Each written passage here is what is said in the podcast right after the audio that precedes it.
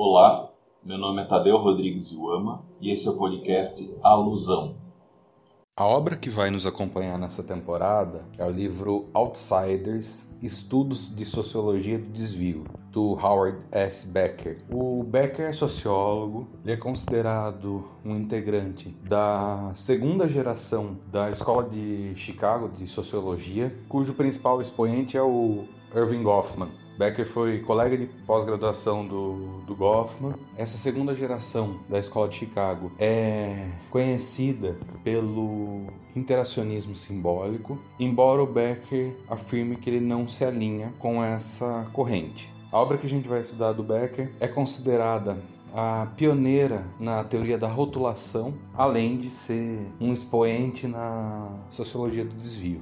No episódio de hoje, a gente vai tratar dos prefácios da obra. Prefácios, porque são dois: temos o prefácio segunda edição e o prefácio a primeira edição. O prefácio à segunda edição é bem breve, é só uma explicação do Becker do porquê ele decidiu incluir dois capítulos no final da obra. Esses dois capítulos são uma reflexão de 45 anos depois do que ele teria a adicionar. O livro originalmente é de 1963, ele pensa em 2008 o que mais ele teria a dizer. E já antecipando, a gente vai tratar os capítulos mais na frente. É um capítulo dele discutindo por que ainda faz sucesso mesmo 45 anos depois, por que o livro ainda é lido 45 anos depois. E o outro capítulo é a discrepância entre quando ele discute, ele já anuncia aqui que durante o livro ele vai discutir no primeiro momento o usuário da maconha entendido como desviante e 45 anos depois ele está discutindo a luz da, da legalização da maconha.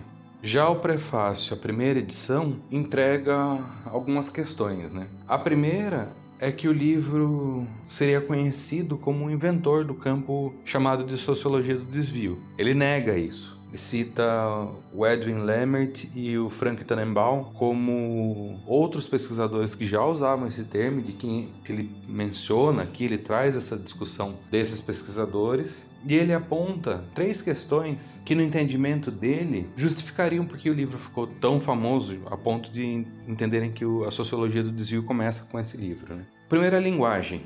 Ele traz aqui a ideia do quanto o livro foi escrito de maneira acessível. E ele atribui isso não ao mérito próprio, mas ao orientador dele, que é o Everett Hughes, o Hughes era muito enfático na necessidade de uma linguagem acessível e cobrava muito isso do Becker, e o Becker acabou incorporando isso na, na escrita dele.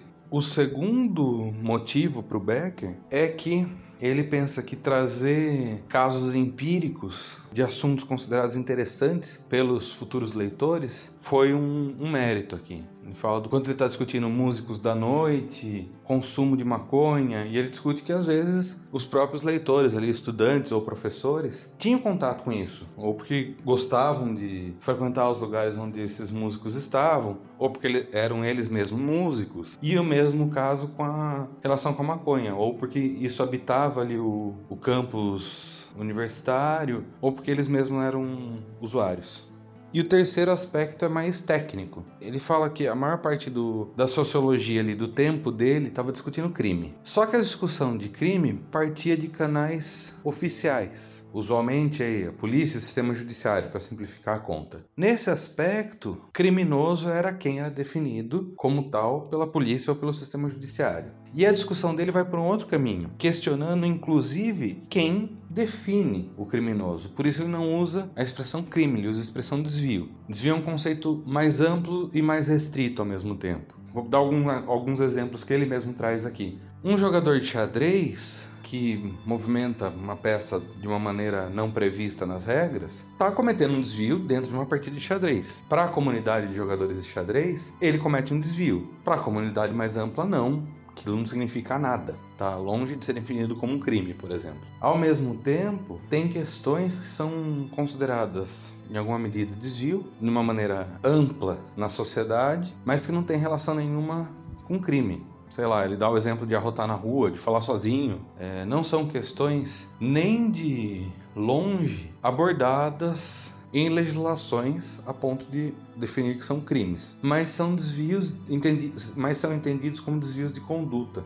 Por fim, essa dobradinha dele de rotulação e desvio, né? O desvio só vem em face da rotulação, é uma questão que, como ele enfatiza muito, cabe muita discussão ainda, porque a sociologia e principalmente a sociedade não ficaram paradas de 1963 para cá. Ele incluiu esses dois capítulos finais porque são questões que ele considerou gritantes, que precisavam ser discutidas, mas ele mesmo fala que ele não reexaminou o livro como um todo para repensar coisas que ele tinha escrito anteriormente. E aqui eu achei curioso, até vou trazer a citação do parágrafo na íntegra. Se eu fizesse essa revisão, daria grande peso a uma ideia que Gilberto Velho, o eminente antropólogo urbano brasileiro, acrescentou à mistura, a qual, a meu ver, elucida certas ambiguidades que criaram dificuldades para alguns leitores. Sua sugestão foi reorientar ligeiramente a abordagem, transformando-a num estudo do processo de acusação, de modo que suscitasse essas perguntas: Quem acusa quem? Acusam-no de fazer o quê? Em quais circunstâncias essas acusações são bem-sucedidas no sentido de serem aceitas por outros, pelo menos por alguns outros?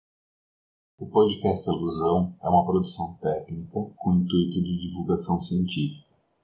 A trilha sonora dos episódios é a música intro do álbum Solitude da banda Primordial Idol, da qual faço parte. As imagens do podcast foram criadas pelo artista visual Luiz Falcão, a quem agradeço. Para entrar em contato, enviar e-mail para tadeu.rodrigues.iuama.gmail.com